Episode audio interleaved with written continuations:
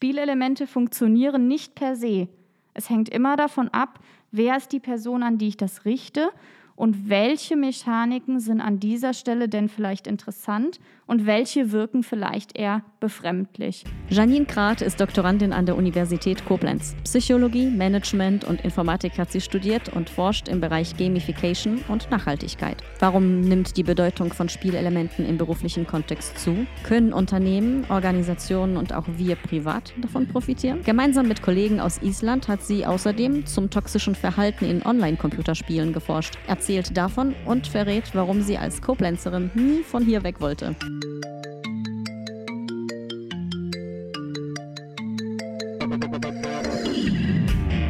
Rund ums Eck.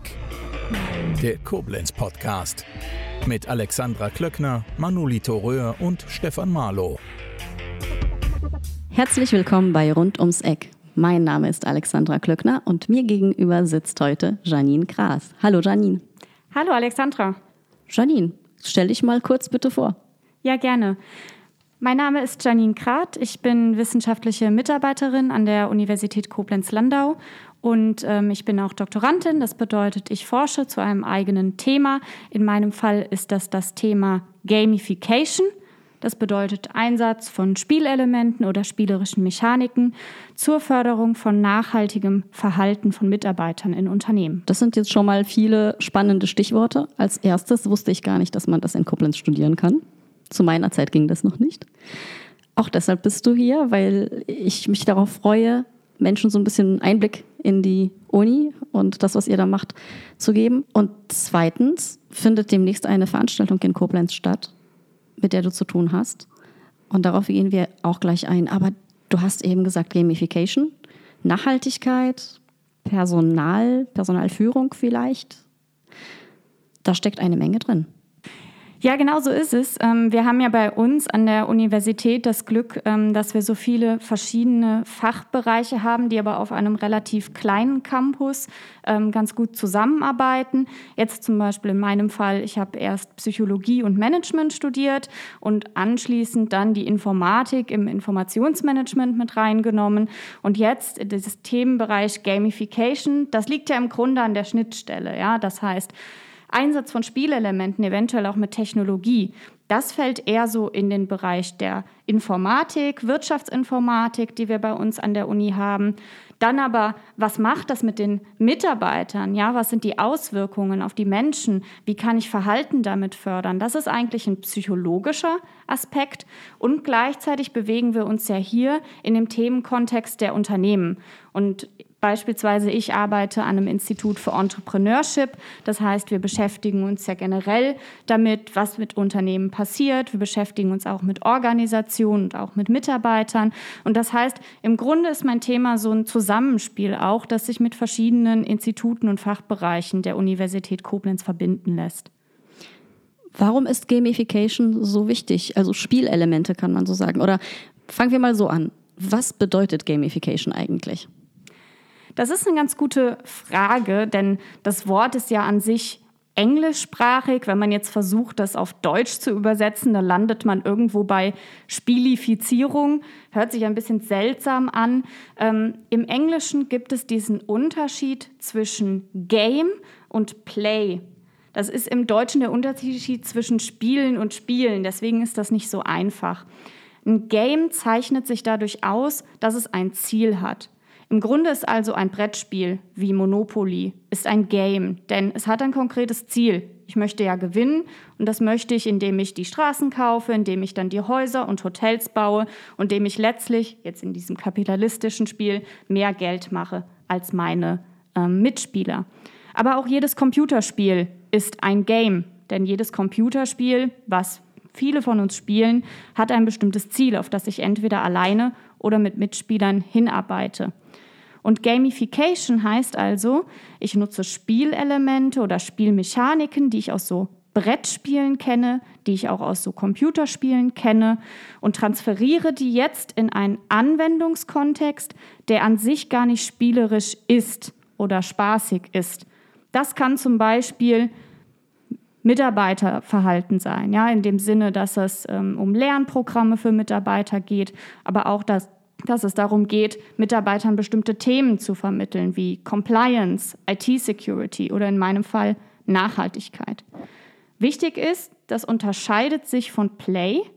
Play heißt freies Spiel. Unter Play kann man sich vorstellen, das sind Kinder, die mit einem Ball spielen. Mhm. Es gibt keine Regeln, es gibt kein festes Ziel, sondern das ist ein ganz freies Spiel. Und Game oder Gamification ist immer zielgerichtet. Mhm. Wir haben uns kennengelernt aufgrund einer Veranstaltung, die demnächst stattfinden wird in Koblenz. Und die heißt Start Play. So ist es. Aber es geht um Gamification. Wie kommt das? Genau, richtig. Denn die Sache ist, dass Gamification mit Play ja immer zusammenhängt. Ja, also ganz oft entsteht auch in Spielen, in zielgerichteten Spielen, in Games, entsteht Play, freies Spiel. Ja, mhm. die diese Spielelemente, die ich mit reingebe in Gamification, das kann ganz verschiedenes sein. Das Klassische, was man sich immer so vorstellt, ist, dass ich Punkte habe oder dass ich eine Rangliste habe. Das geht aber viel, viel weiter. Also das ist ein sehr enges Konzept, sondern man kann sich auch vorstellen, man hat ähm, Narrative, man hat eine Story, die man baut, ja, man hat Spielumgebungen. Und wenn ich diese Möglichkeiten anbiete, dann habe ich zwar so ein ganz konkretes Ziel, was ich damit erreichen möchte.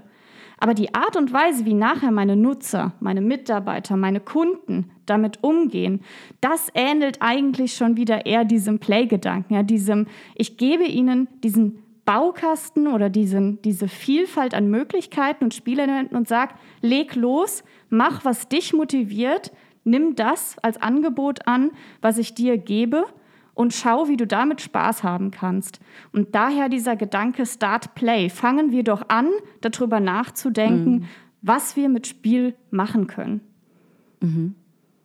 Das klingt auf jeden Fall sehr spannend.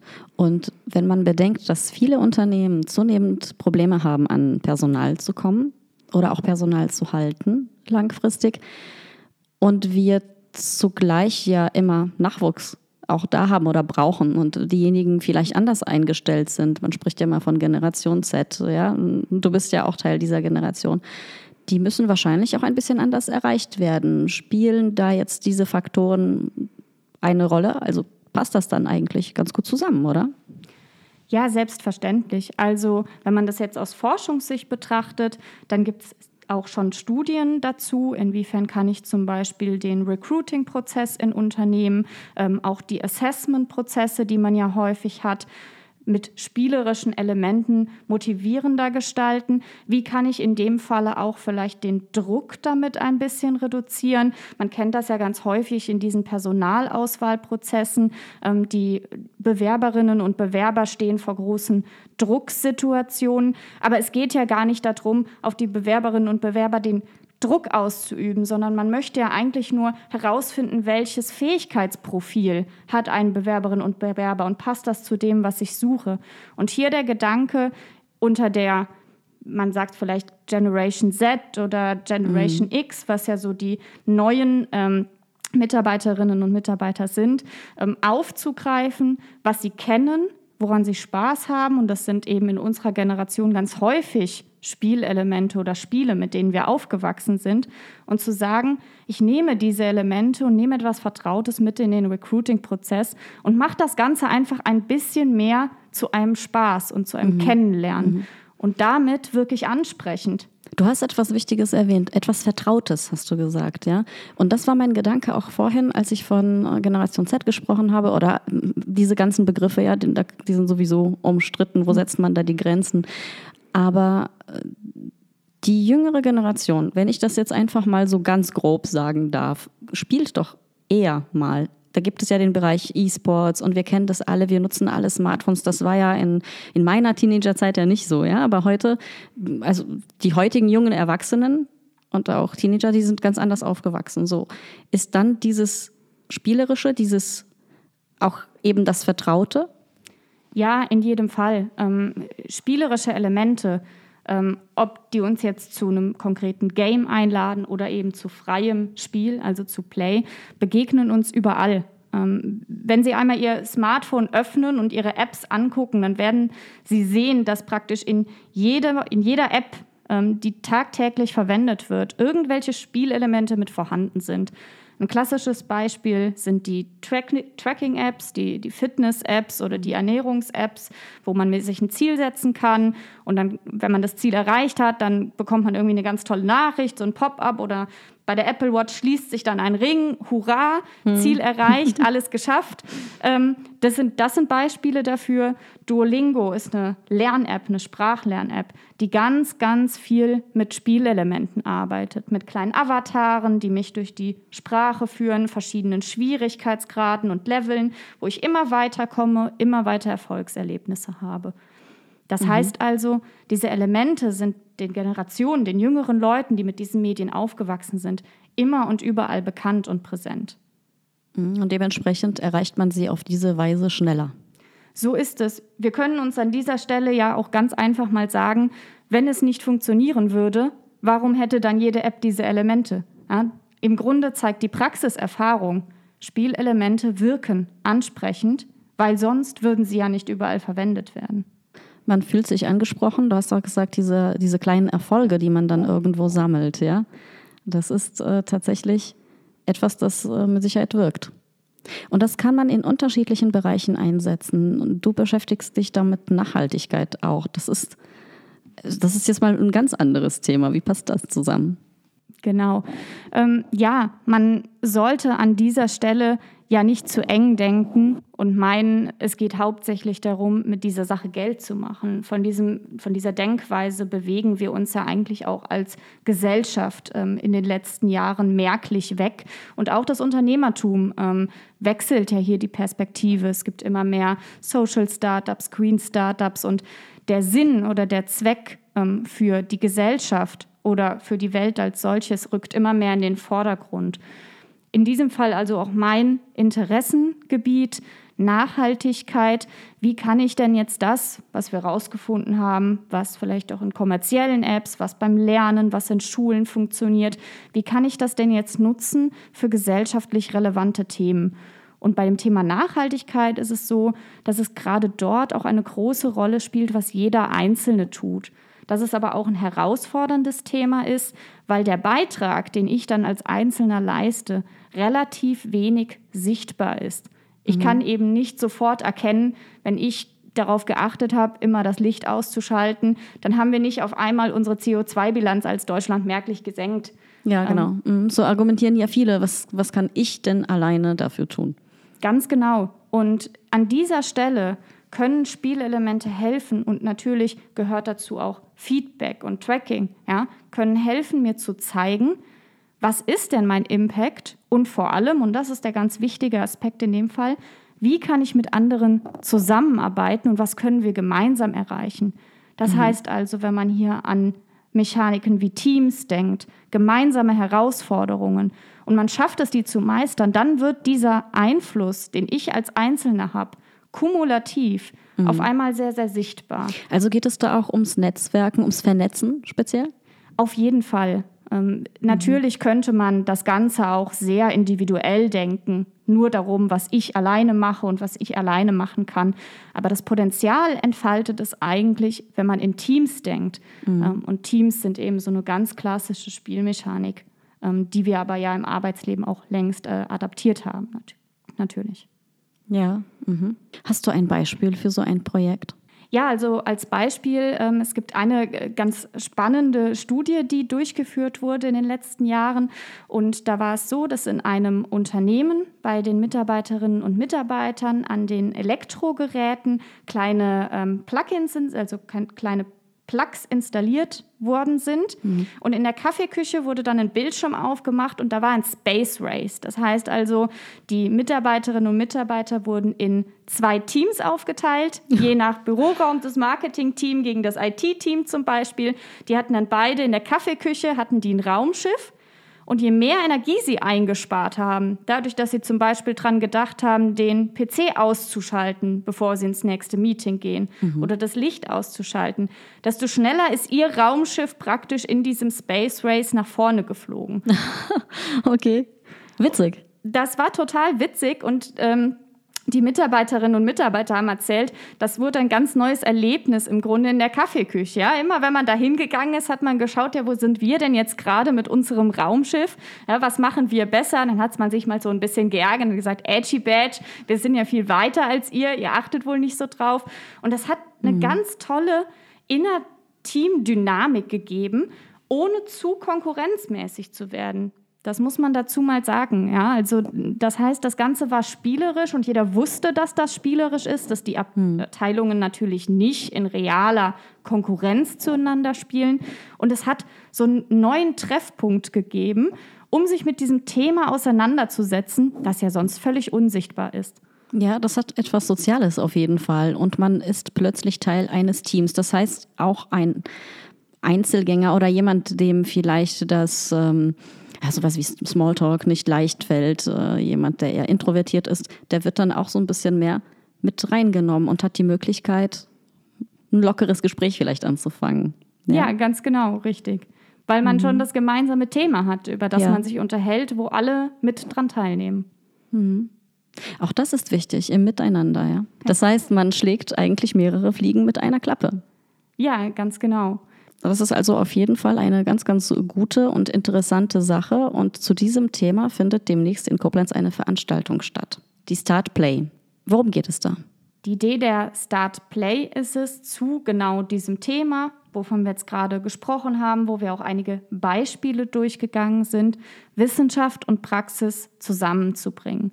Wir haben davon gesprochen, dass es Forschungsstudien in dem Bereich gibt. Wir haben davon gesprochen, wie omnipräsent Gamification und Spielelemente in der Praxis sind. Mhm. Aber der Dialog, der fehlt häufig.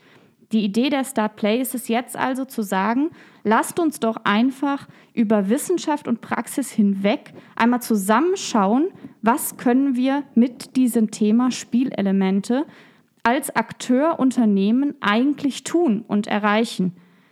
Die Idee ist es also, dass Forscherinnen und Forscher ihre aktuellen Studien teilen, zeigen, woran sie gerade so arbeiten, wo Spielelemente in Unternehmen eingesetzt werden, zeitgleich aber auch Unternehmen zeigen, was bieten sie für Produkte oder Dienstleistungen an, wo mhm. Spielelemente mhm. vorhanden sind. Und als drittes interessierte Unternehmer, interessierte Gründungsförderer, Bürgerinnen und Bürger, wer auch immer sich dafür interessiert, vorbeikommen kann und schauen kann, was in diesem Portfolio ist denn vielleicht interessant und wie können wir gemeinsam als Forscher und als Unternehmen denn in der Zukunft Innovation gestalten mit solchen Spielelementen. Mhm. Und das ist eine Veranstaltung, die bundesweit zu betrachten ist, weil viele auch von woanders herkommen. Es ist auf jeden Fall so, dass das wissenschaftliche Publikum aus ganz Deutschland kommt. Wir haben verschiedene Forschungszentren in ganz Deutschland, die sich mit dem Thema Spieleelemente auseinandersetzen. Mhm. Also Spielelemente im Sinne von spielerisches Lernen, aber auch konkret in Unternehmen, im Unternehmenseinsatz. Von den ähm, Unternehmen, die dort sind, haben wir auch deutschlandweite Vertretungen. Dazu möchte ich aber auch immer gerne einladen, dass wir hier in Koblenz ja auch einen starken regionalen Bezug haben. Ähm, wir sind Gründeruni, ähm, wir arbeiten zusammen mit unserem Technologiezentrum, ähm, wo wir viele verschiedene Startups fördern. Das heißt also, wir haben schon die Einbindung auch in die Region Koblenz und das Rheinland generell. Das muss man dazu auch einfach sagen, dass es insofern zwar ein deutschlandweites Publikum ist, aber eine Veranstaltung, die auch regional verankert ist. Mhm. Und wie laufen diese Tage ab? Wir werden verschiedene Programmpunkte anbieten. Das Ganze wird an zwei Tagen stattfinden. Ähm, der Hauptfokus der Start Play liegt auf der Vernetzung. So ist die Veranstaltung auch aufgebaut. Wir haben also ein Rahmenprogramm, in dem es sehr viel darum geht, dass man in einem in einer gemeinsamen Mittagspause, in einem Messeformat und auch ähm, in einer Abendveranstaltung, einem Freizeitprogramm viel in Kontakt tritt, ähm, mit anderen zu tun hat. Gleichzeitig möchten wir aber natürlich auch thematischen Input liefern gerade für die Praxisseite vielleicht interessant. Ähm, wir werden einen Game Jam anbieten. Das bedeutet, die Teilnehmerinnen und Teilnehmer werden über diese anderthalb Tage selbst einmal ausprobieren, was kann Gamification, was können Spielelemente bieten, um eine gesellschaftliche Herausforderung ihrer Wahl zu lösen. Wir haben da das Glück, dass wir das Angebot von mehreren Praxisworkshops haben, von Kolleginnen und Kollegen aus Nürnberg und von einem Start-up, die nennen sich Sustain Change aus. Berlin.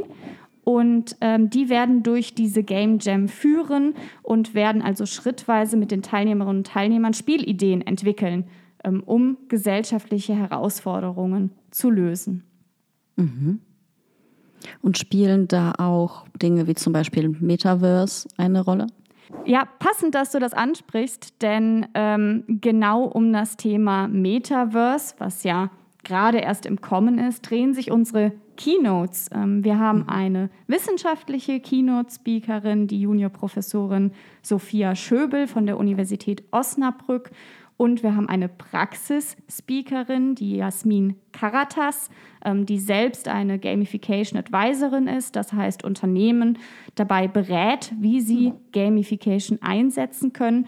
Und die beiden werden auch an den beiden Tagen ihre Perspektive auf das Thema Metaverse als Next Level von Gaming und Gamification mitbringen und die Potenziale, die das Metaverse vielleicht für Unternehmen hat. Mhm.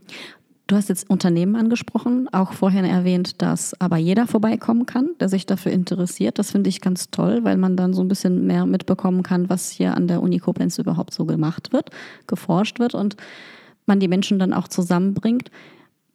Spielt das Thema denn auch für die öffentliche Verwaltung zum Beispiel eine Rolle? Wenn, wenn man jetzt bedenkt, wir haben hier in der Region jetzt auch ähm, die smarte Region, die entsteht, ja, wo die Bürgerinnen und Bürger mit einbezogen werden, Region Main-Koblenz. Ist es auch dafür interessant?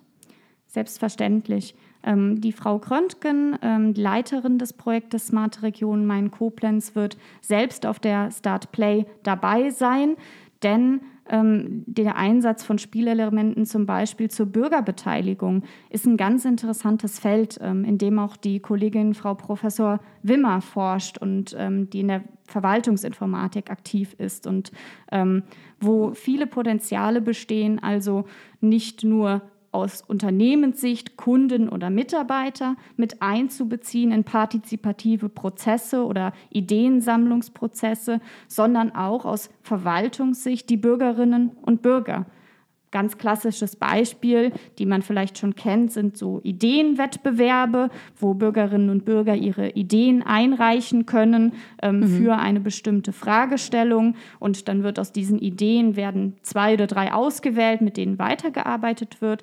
Aber das Ganze geht natürlich noch viel weiter über partizipative, gamifizierte mhm. Plattformen oder Programme, die viele Potenziale für Verwaltungen bieten. Mhm. Es soll alles niederschwelliger werden, nicht wahr? Damit man die Bevölkerung erreicht.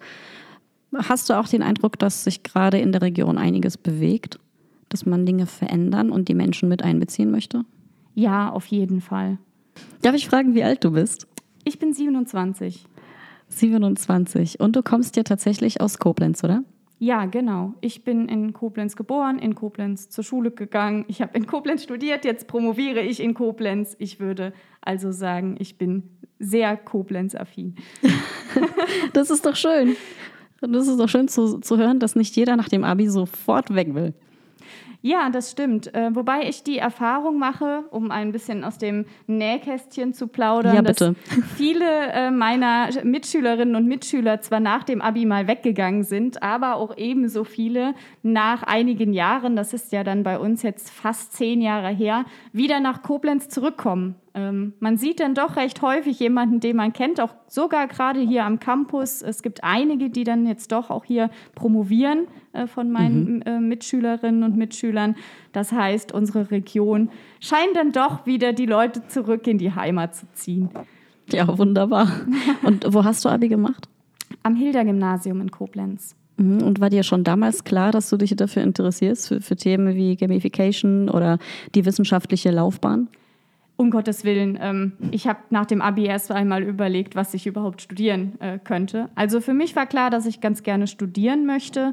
Ähm, vielleicht auch, weil mir das in der Schule so ganz gut gelegen hat und ich wusste, mhm. was Theoretisches zumindest eher für mich was als eine handwerkliche Ausbildung. Und da wurde gerade hier in Koblenz dieser Zweifach-Bachelor neu eingeführt äh, zu dem Themen Psychologie und Management. Und da habe ich gedacht, ach cool, das passt ja ganz gut. Ich wollte eben ganz gerne ähm, in der Region bleiben und habe mich dann dafür entschieden, diesen Studiengang zu wählen. Mhm, und den gehst du, also den Weg bist du ziemlich zielstrebig vorangegangen. Ja, so ist es. Ähm, ich habe den Zweifach-Bachelor also studiert, dann aber mit dem Wahlfach Informatik so ein bisschen die Perspektive ähm, der Informatik oder Wirtschaftsinformatik ähm, dazu bekommen. Deswegen habe ich mich dann im Master entschieden, Informationsmanagement zu studieren. Zählst du auch zu denjenigen, die in der Freizeit gerne Spiele spielen?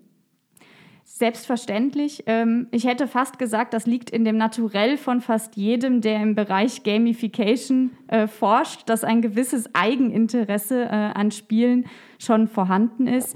Ja, ich spiele sehr gerne in meiner Freizeit ähm, Brettspiele, aber auch Computerspiele. Und wie war dein Weg weiter? Nach, nach dem Abi war klar, okay, du bleibst in Koblenz, studierst hier und ähm, wie darf man sich das vorstellen? Hast du da schon irgendwie Berührungspunkte mit Unternehmen gehabt? Ja, ähm, während meines Studiums habe ich ähm, hier im Technologiezentrum, wo wir jetzt gerade sitzen, ähm, gearbeitet bei einem Startup. Ähm, das Startup heißt Particulate Solutions, hat gerade vor äh, ein paar Tagen sein zehnjähriges Jubiläum gefeiert. Ähm, und das war sehr, sehr spannend äh, für mich, diese Einblicke in das Arbeitsleben dann schon während des Studiums zu erhalten. Hm, also mal was ganz anderes als die Schule. Ja, ganz genau. Ähm, das ist bei uns hier an der Uni natürlich sehr, sehr praktisch. Ähm, das ist bei vielen äh, Studentinnen und äh, Studenten so, dass sie hier in den Startups im TZK, das ja direkt gegenüber liegt, einen Werkstudentenjob annehmen und dann also schon während des Studiums diese verschiedenen Einblicke in das Berufsleben erhalten. Jetzt kenne ich viele, die durch diese Einblicke, vor allem in die äh, Startup-Szene, ähm, dann selbst auf die Idee kommen, ach, ich möchte selbst auch Unternehmer werden, ich möchte gründen und meine Vision ausleben. Und das hattest du in dem Fall so nicht. Ja, bei mir war es tatsächlich so, dass mich eigentlich immer eher interessiert hat, wie kann ich denn neue Insights generieren? Also wie kann ich neue Erkenntnisse schaffen, als wie kann ich umsetzen? Mhm. Deswegen glaube ich, ist für mich so der Gedanke der Forschung interessanter als der Gedanke des Unternehmertums, des Umsetzens. Weil als Startup nimmt man sich ja ein konkretes Problem und dann hat man eine konkrete Idee, an die man glaubt und ähm, wo man dann sagt, die möchte ich jetzt umsetzen und in die Realität ähm, in die Realität transferieren. Und das finde ich auch super wichtig und ich kann total verstehen, dass jeder daran Spaß hat ähm, und das gestaltet. Aus meiner Sicht ist es eher so, dass mich interessiert, was können wir denn alles für Ideen haben.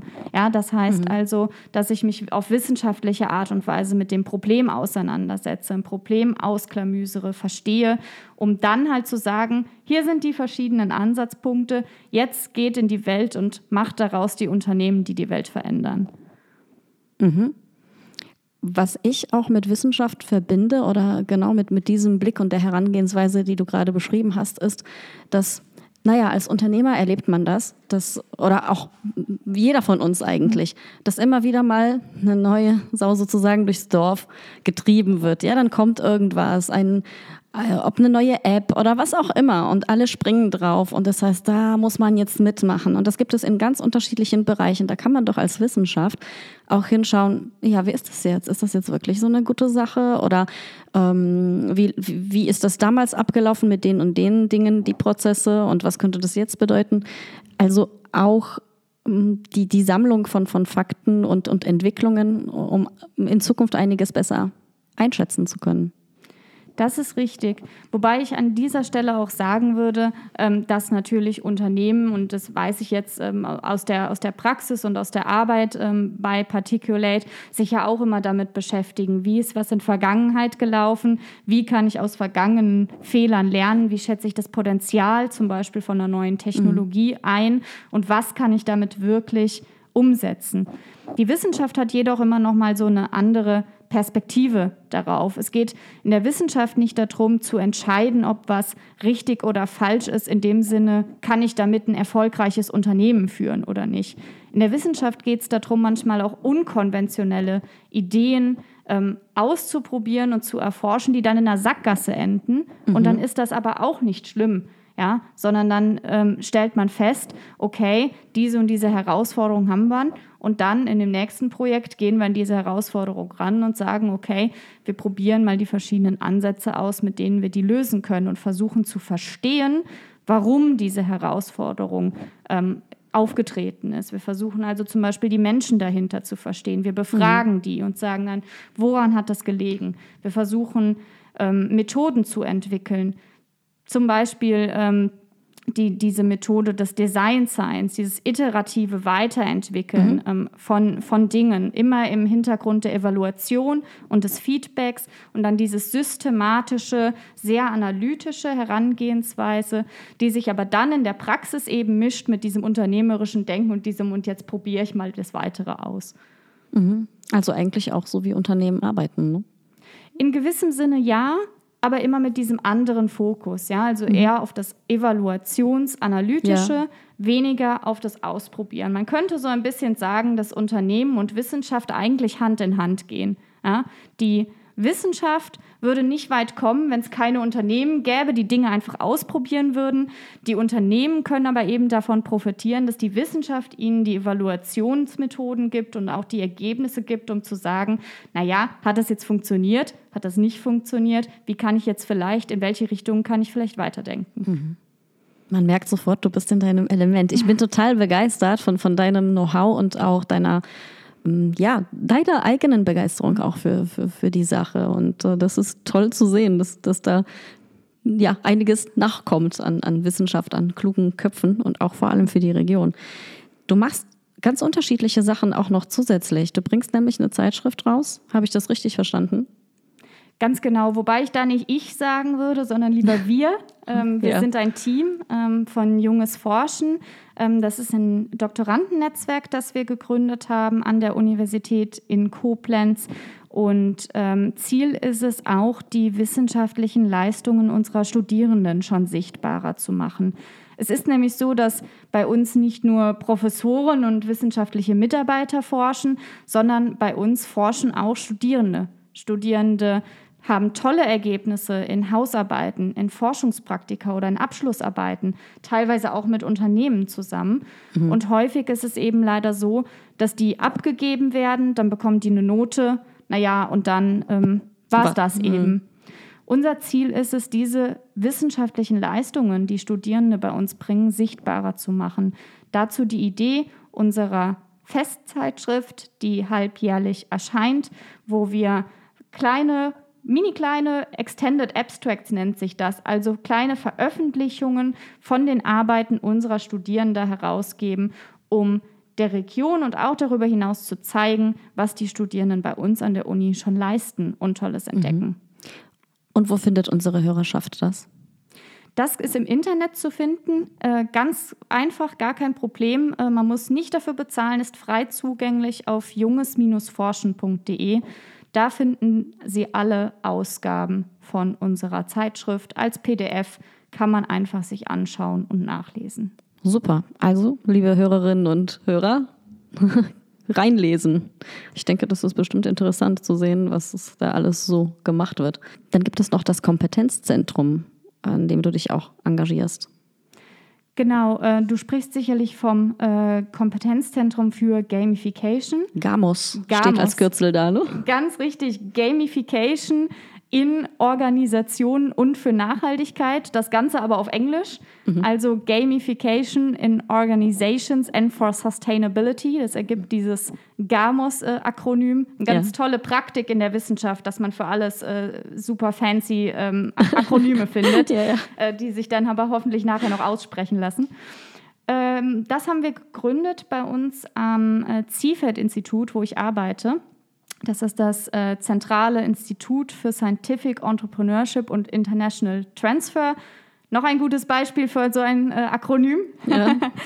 Und ähm, wir haben uns Gedanken darüber gemacht, wie können wir diese Gamification-Forschung und diese verschiedenen Projekte, die es bei uns auch in verschiedenen Fachbereichen gibt, das muss man einfach mal sagen. Wir sind da in der Wirtschaftsinformatik nicht die einzigen ähm, an der Universität in Koblenz, die sich mit dieser Idee von Spielelementen beschäftigen, sondern das gibt es genauso bei uns in der Pädagogik, das gibt es bei uns in den Geschichtswissenschaften, mhm. das gibt es bei uns in der Theologie. Dann haben wir natürlich die Computervisualistik, Visualistik, die sich mit ähm, die sich mit der Umsetzung von zum Beispiel Serious Games auseinandersetzt. Also wir haben da ganz, ganz verschiedene ähm, Bereiche, ähm, die sich damit auseinandersetzen. Ähm, wie können wir das ein bisschen institutionalisieren? Das heißt, wie können wir zeigen, dass wir uns als Universität in Koblenz mit dem Themenbereich beschäftigen? Mhm. Deswegen haben wir dieses Kompetenzzentrum gegründet als zentrale Anlaufstelle, sowohl für andere wissenschaftliche Institutionen und Partner als natürlich auch für die Praxis und für Unternehmen, die sagen, ich hätte Lust auf ein Forschungsprojekt, ich habe eine Idee, die ich gerne mal ausprobieren und evaluieren lassen mhm. würde. Mhm. oder ich habe auch einfach Lust, dass vielleicht Studierende in dem Bereich mal eine Bachelor- oder Masterarbeit bei mir schreiben, ähm, damit wir eine zentrale Anlaufstelle haben, wo wir sagen, hier, das sind unsere Projekte, ähm, hier bündeln wir unsere Kompetenzen ähm, mhm. für die, den Transfer nach außen. Mhm. Macht Sinn. Wie ist es eigentlich mit Gamification? Das gehört doch auch bestimmt dazu, zu schauen, wo macht das Sinn und wo nicht. Kann es auch unseriös wirken? Da muss man tatsächlich aufpassen und es ist wichtig, ähm, das anzusprechen. Ähm, man erlebt das gerade im Bereich der Mitarbeiterbildung häufig, dass es also abdriftet in ein Konzept, bei dem Mitarbeiterinnen und Mitarbeiter das Gefühl haben, sie werden nicht mehr ernst genommen. Mhm. Als Beispiel, es gibt solche Lernspiele dann mit Avataren und dann sieht man immer irgendwelche Situationen und soll was dazu sagen. Ähm, das kann auch ganz schnell sehr, sehr einfach wirken und ein, vielleicht auch ein bisschen lächerlich wirken, wenn man dann als Mitarbeiter oder Mitarbeiterin das Gefühl hat, man bekommt eine Weiterbildungsmaßnahme zu einem bestimmten Thema und die ist aufgebaut wie für Fünfjährige. Mhm. Ja. ja, verstehe. Das heißt also an dieser Stelle, nicht immer ist mehr auch besser, manchmal ist weniger mehr. Ähm, man muss mit Gamification aufpassen, welche Zielgruppe man hat. Genauso wie mit jeder anderen Technologie auch. Ähm, Spielelemente funktionieren nicht per se. Es hängt immer davon ab, wer ist die Person, an die ich das richte und mhm. welche Mechaniken sind an dieser Stelle denn vielleicht interessant und welche wirken vielleicht eher befremdlich. Und dazu muss man sagen, die Menschen sind nicht gleich offen für Spielelemente. Ähm, mag vielleicht sein, dass gerade die jüngere Generation sich viel damit auskennt und äh, ja, vielleicht auch viel damit arbeitet und vielleicht ein bisschen offener ist. Wir mhm. haben das aber auch, dass ähm, gerade in älteren Generationen Menschen dieses klare Denken haben, Arbeit ist Arbeit. Freizeit ist Freizeit. Ja. Was machen denn jetzt hier Spielelemente bei mir am Arbeitsplatz? Ja, mhm. Äh, das ist unseriös. Das heißt also, das muss man bei diesen Themen, gerade beim Einsatz in Unternehmen, aber auch beim Einsatz mit Kunden immer mitdenken. Das darf nicht lächerlich wirken. Die Motivation soll unterschwellig erfolgen, soll nicht ins Gesicht die Spielelemente geben, ja, sondern das ist eigentlich immer eher ein begleitendes Denken. Und du hast vorhin erwähnt, dass du selbst tatsächlich gerne spielst, dass es so typisch ist für diejenigen, die sich äh, mit Gamification beschäftigen. Klar, macht Sinn. Ja, man muss ja auch ähm, einen Erfahrungsschatz haben und wissen, wie gewisse Dinge funktionieren und, und wo man dann diejenigen ja so kriegt, catcht. Ne? Ähm, hast du auch dazu geforscht? Es gibt ja zum Beispiel das Stichwort Toxic Behavior. Ja, ähm, ich habe äh, gemeinsam mit einem Kollegen von der Universität Siegen und noch einigen äh, Kolleginnen und Kollegen aus Finnland ähm, an dem Thema geforscht, wie sich Menschen denn in Spielen vielleicht auch unerwünscht verhalten. Ja, es ist eben nicht so, dass in Spielen alle Leute in einer heilen Welt leben und, und alles ist immer Friede, Freude, Eierkuchen, mhm. sondern es gibt dieses Thema, dass Menschen sich auch im Internet aufgrund dieser geringen Hemmschwelle doch relativ aggressiv verhalten, ja, dass sie sich gegenüber anderen Menschen verhalten, wie sie das in der Realität, wenn sie sich so gegenüber sitzen würden, wie wir uns jetzt gegenüber sitzen, nicht verhalten würden. Mhm. Da kommen Beschimpfungen zutage, ähm, da kommen aggressive Äußerungen zutage.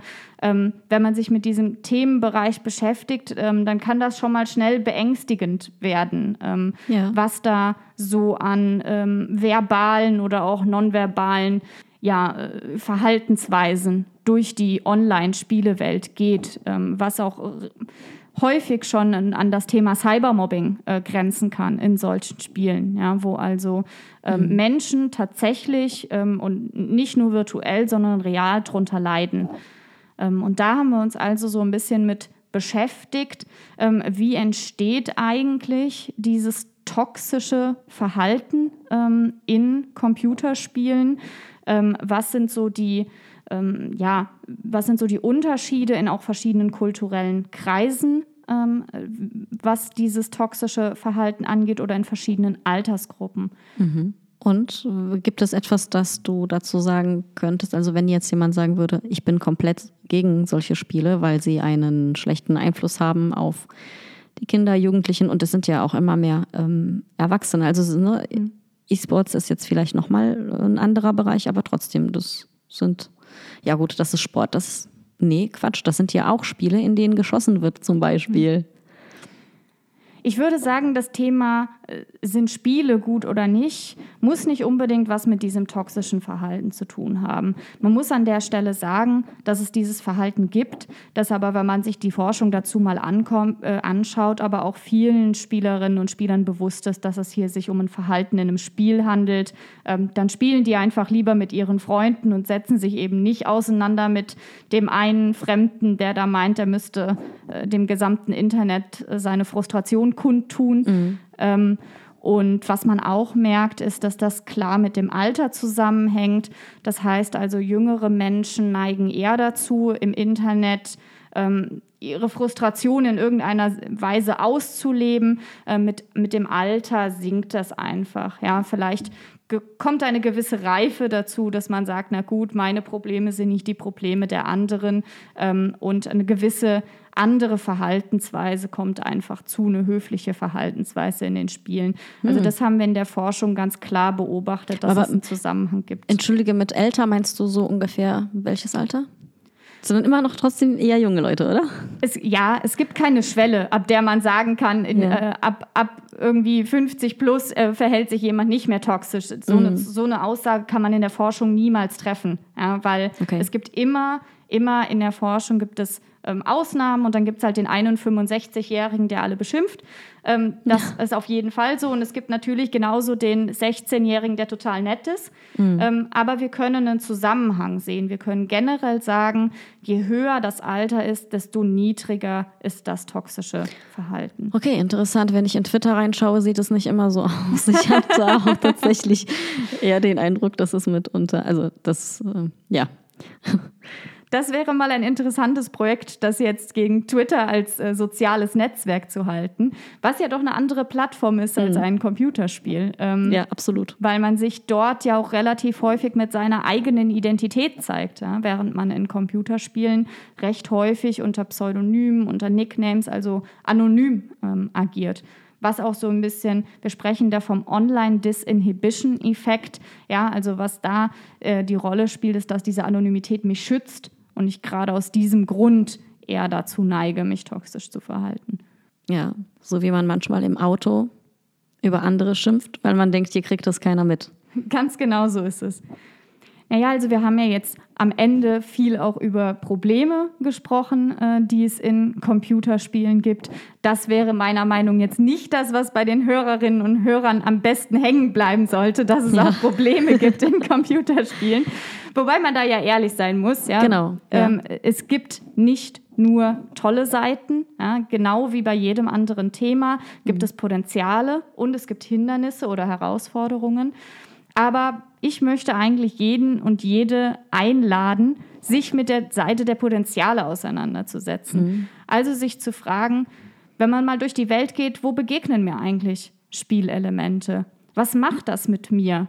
Benutze ich eine App, die mir Spaß macht? Warum macht die mir Spaß? Mhm. Und auf diese Weise darüber nachzudenken, was machen Spielelemente eigentlich im Alltag und habe ich irgendwann mal eine Herausforderung, ob das persönlicher Art ist, ob das beruflicher Art ist, wo mir dieser Gedanke der Spielelemente helfen kann. Und wenn mhm. das nur ist, ich muss irgendwie schauen, dass ich mein Zeitmanagement hinkriege. Und wenn ich das dann gut gemacht habe, dann gönne ich mir halt heute Abend ein Eis als Belohnung.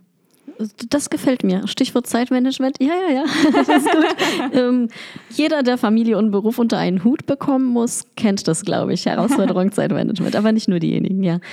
Ja, aber weißt du, ich finde es ganz gut, auch über negative oder problematische Seiten zu sprechen, weil das ja zeigt, dass sich der Mensch damit beschäftigt und alles nicht einfach nur toll findet, sondern ähm, sich damit tatsächlich tief auch auskennt. Ja? Und insofern ist es durchaus wichtig.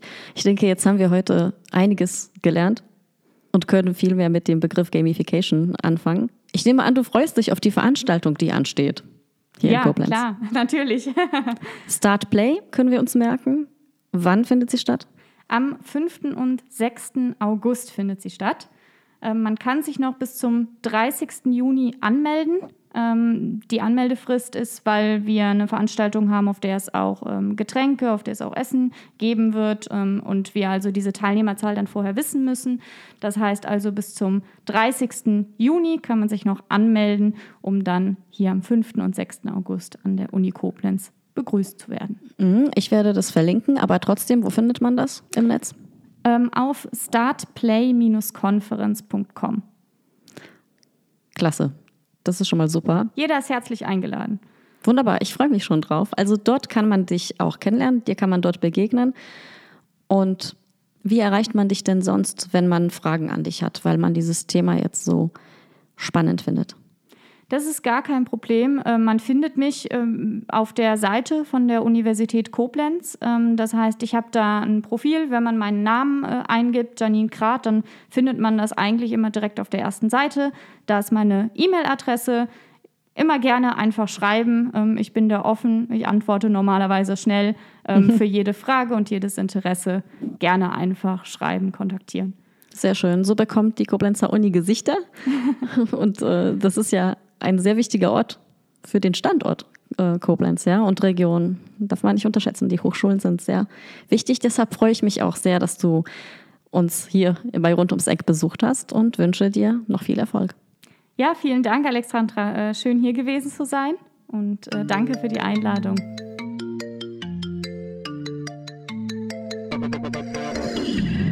Das war Rund ums Eck, der Koblenz Podcast.